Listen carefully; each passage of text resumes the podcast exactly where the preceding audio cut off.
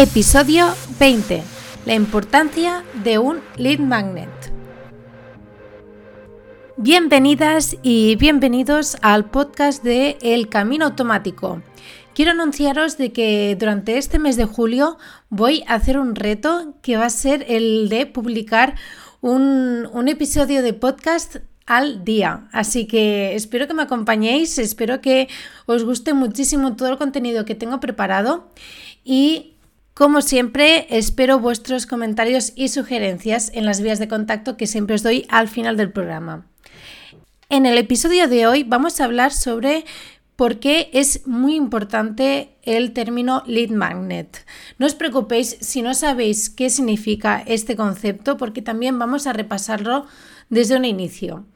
Para empezar, os recomiendo de, si no habéis escuchado el episodio número 9 en el que hablo sobre el buyer persona, os recomiendo que lo retoméis porque es realmente importante para hablar sobre por qué tiene esta importancia un lead magnet y además determinará el éxito de la implementación de esta acción. Vamos a empezar con la definición básica de un lead magnet. Este concepto básicamente es el hecho de aportar un regalo a cambio de una suscripción de un usuario. Es decir, a cambio de un contenido muy de alto valor, tener los datos de los usuarios, es decir, convertir las visitas anónimas que tenemos en nuestra página web en usuarios que tenemos su correo electrónico y más datos en el caso de que decidamos pedir más información sobre nuestros usuarios. Este tipo de regalo puede ser tanto como el clásico ebook o guía, puede ser un webinar, puede ser un curso, un vídeo en exclusiva.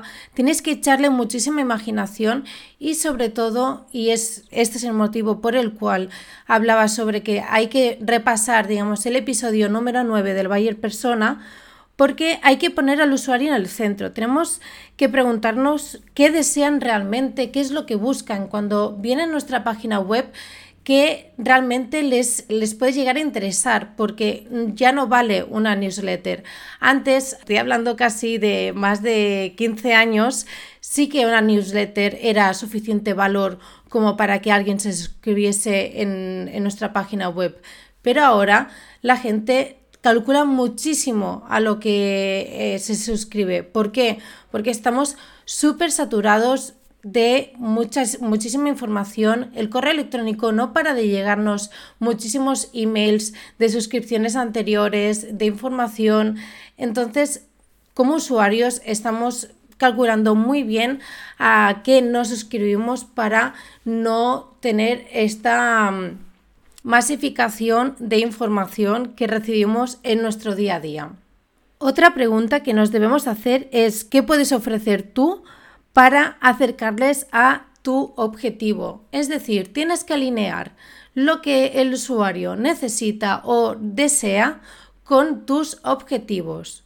Me refiero, vamos a poner un caso, un caso en el que tenemos una página web, por ejemplo, de dar clases en inglés de manera virtual. Un lead magnet podría ser, por ejemplo, un mini curso de introducción a conversación en inglés de cierto nivel y ofrecer, por ejemplo, también una infografía de aquellas expresiones básicas y necesarias en el día a día para saber hablar con cierto nivel en inglés. Imaginemos que el objetivo de la página web es que te contraten sesiones virtuales para dar clases en inglés.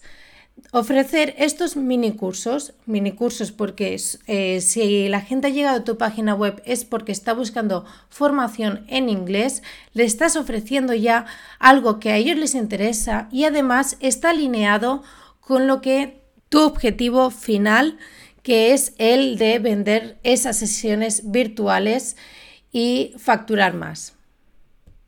Además, también no tenemos que olvidarnos de los beneficios que nos aporta.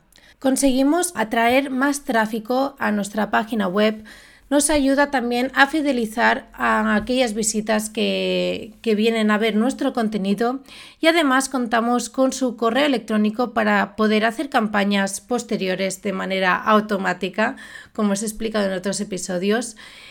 para hablar sobre nuestros productos, tanto sea el producto en sí que queremos, que en este caso estaríamos hablando de estas sesiones virtuales o otros que vayamos lanzando a lo largo del tiempo.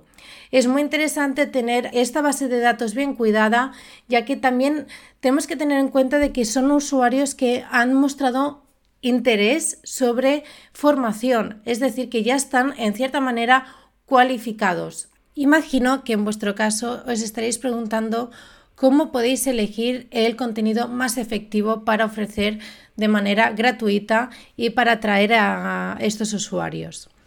Bueno, os voy a dar dos consejos que son muy fáciles para conseguir ideas de qué contenido puede ser más efectivo para atraer a estos usuarios y obtener sus datos. Primero, yo lo que haría sería un análisis de la competencia para saber qué están haciendo y qué están funcionando. Así podemos aprovechar aquellos huecos que no están aprovechando y ofrecer algo mejor, algo extra. Además, también no te tienes que olvidar de tus propios contenidos.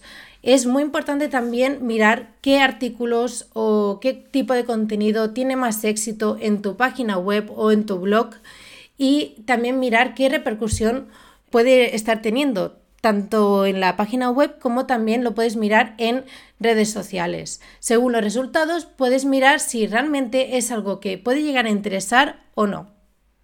No debemos olvidar de que este lead magnet también tiene que venir acompañado de un buen título muy atractivo para mejorar esta conversión. Hay dos fórmulas de realizar títulos muy atractivos en estos casos.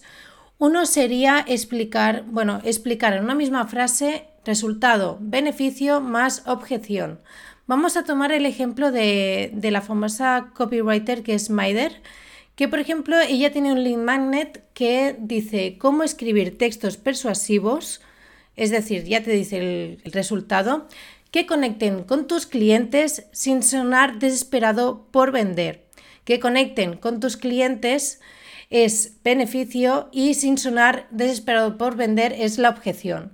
Es un título muy atractivo y que seguramente estará consiguiendo muy buenas conversiones. Luego también estaría, seguramente que lo habréis visto por muchísimos sitios, y es el tema de listas. Es decir, los 10, los 10 artículos más imprescindibles para saber bien inglés, por ejemplo.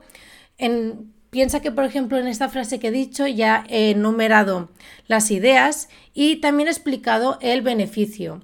Además, también se recomienda también decir qué método o en qué tiempo estás utilizando. Por ejemplo, bueno, en inteligencia viajera utilizan 50 ideas probadas para ganar dinero mientras viajas. Aquí estás hablando sobre cantidad de ideas, el beneficio y de qué manera mientras viajas. Finalmente, me gustaría también hablaros sobre qué tipo de herramientas podemos utilizar para ah, implementar de manera muy sencilla estos lead magnets. Como siempre, bueno, hay herramientas tanto de pago como de forma gratuita. De pago tenemos Stripe Leads o también la herramienta Bloom. Y de gratis tenemos la herramienta Sumo. Os lo voy a dejar todo en las notas del programa y así podáis decidir vosotros mismos por qué herramientas decantáis finalmente. Hasta aquí el programa de hoy. Como siempre, bueno, como ya os digo ya en los últimos dos episodios, me haría muchísima ilusión que pongáis me gusta si os ha gustado este episodio en iBox y comentarios. Y también que me podáis, bueno, siempre me podéis contactar por Instagram en arroba gisela.bravoc por correo electrónico gisela.giselabravo.com o por LinkedIn Gisela Bravo Canales. Un saludo y nos escuchamos en el próximo podcast.